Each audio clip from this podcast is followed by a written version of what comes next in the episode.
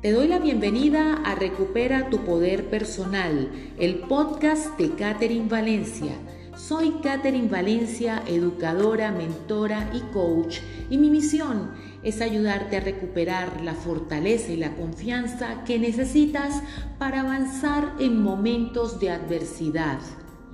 Una de las frases que escucho más en las consultas, con mis clientes es no me quiero derrumbar. Esta frase demuestra un gran miedo al dolor. Es que más que el dolor en sí mismo que se abre cuando pasamos por una situación muy difícil, lo que más nos afecta es el miedo cuando sentimos que ese dolor se está abriendo frente a nosotros. El miedo al dolor.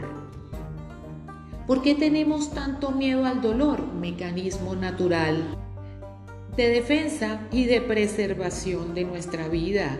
Si sabemos que nos van a pinchar con una aguja, eh, si sabemos que nos van a operar o a extraer algo y estamos despiertos, entonces retiramos la mano o la parte del cuerpo que sabemos que va a ser tratada, ¿cierto? Es muy natural, pero es que además de eso tenemos una cantidad de creencias que alimentan ese miedo o incluso ese rechazo al dolor. te voy a citar varias. Por ejemplo, si alguien te ha hecho algo que te causa dolor, es muy común que otras personas te digan, él no merece tus lágrimas o ella no merece tus lágrimas. No merece que sufras.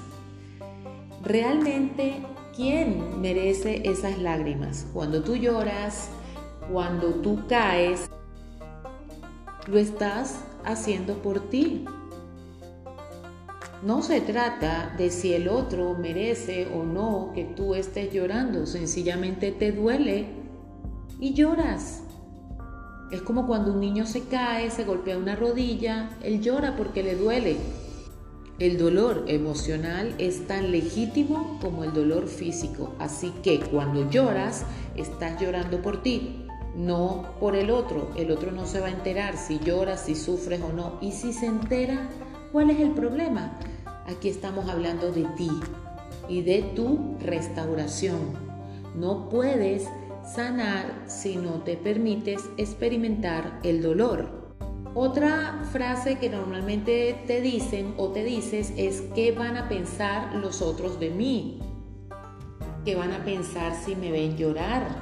¿Qué van a pensar mis hijos si me ven débil? En este punto estás centrándote nuevamente en el otro y no en lo que sucede contigo. ¿Qué piensan las personas cuando un niño se cae y se, rompe la rodilla y llora? Nada, que le duele. Lo que pasa es que cuando somos pequeños y nos golpeamos, a veces nos dicen, ya, ya, ya, ya, ya pasó.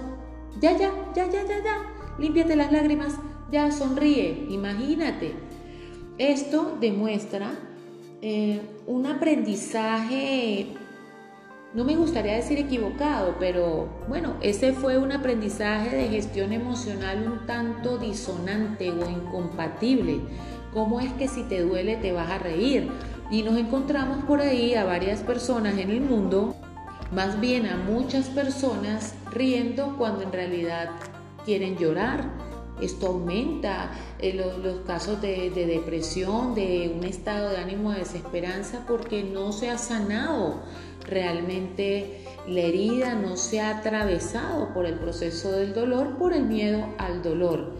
Hay una frase por ahí que acabo de recordar que dice, hay que reír para no llorar, o no sé si llorar o morirme de risa, y encontramos personas. Hay una, una, una película de hace mucho tiempo que se llama Contracara, protagonizada por Nicolas Cage con John Travolta.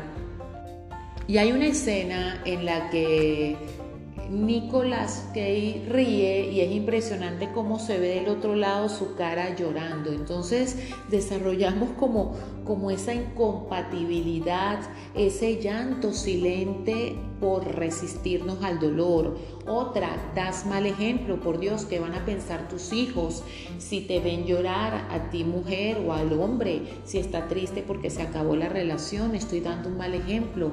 Y en realidad si vamos a hablar de mal ejemplo, el mal ejemplo lo das cuando no les estás enseñando a ellos que, que, no sé, que cuando duele algo, entonces te tienes que enojar o que no está bien llorar.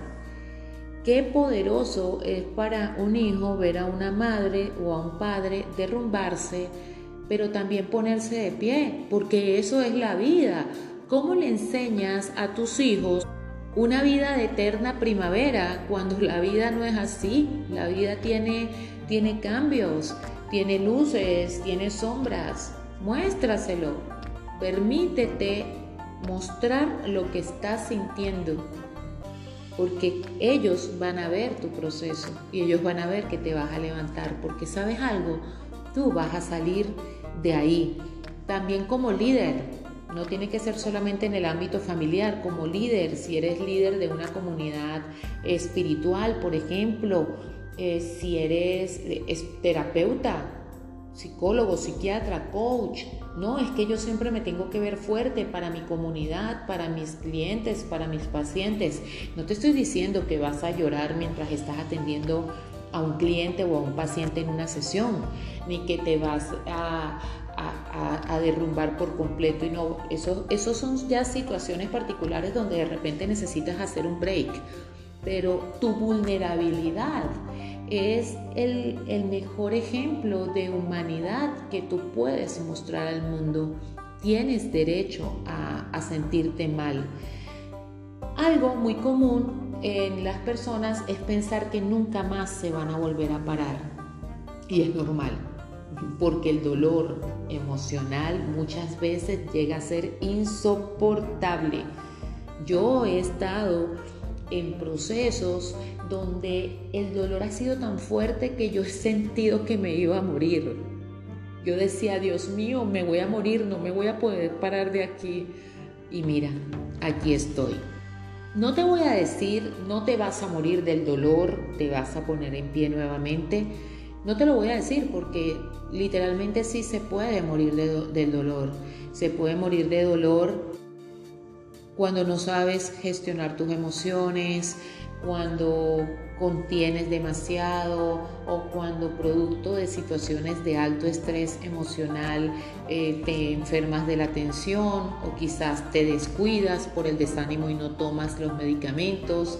Hay personas que han muerto por infartos, por accidentes cerebrovasculares, quizás por accidentes trágicos, por andar distraídos o de repente han enfermado, su sistema de defensas ha caído por no alimentarse bien. Bien, bien, ahí en estos casos el, el, dolor ya se ha prolongado muchas veces y se ha convertido en sufrimiento. Eso ya es otra condición, otro tema del que hablaremos más adelante. Aquí quería dejarte la reflexión de recordarte que no te vas a derrumbar para siempre, quizás vas a caer, pero cuanto más rápido te permitas esa caída, más fácil vas a poder salir de ahí. Es, hay oportunidades en las que te estás cayendo físicamente. A mí me ha pasado, en las que he ido en tacones, estoy en la calle, eh, eh, tropiezo, pasa algo, veo que estoy cayendo y hay momentos en que debo dejarme caer porque si me resisto me doy cuenta que el tobillo se puede doblar, me puedo esguinzar, me puedo cancelar y transmutado, como se dice en algunas partes me podría eh, fracturar, entonces me permito caer, dejo caer el peso del cuerpo de la mejor forma posible, me sostengo, recibo el golpe, pero el pie no se, no se esguinzó o no se fracturó. Sí, Hay momentos en que hay que dejarse caer, pero siempre con, la mejor manera de, de sostenerte y de soportar el golpe. Si necesitas apoyo, si sientes que estás muy solo, que estás pasando por una situación insoportable, busca ayuda terapéutica, consejería, eh, psicología, puedes buscar un coach también. Si necesitas recordar algo en la vida y en mis manos está la posibilidad de entregártelo, recuerda que tú puedes volver a volar.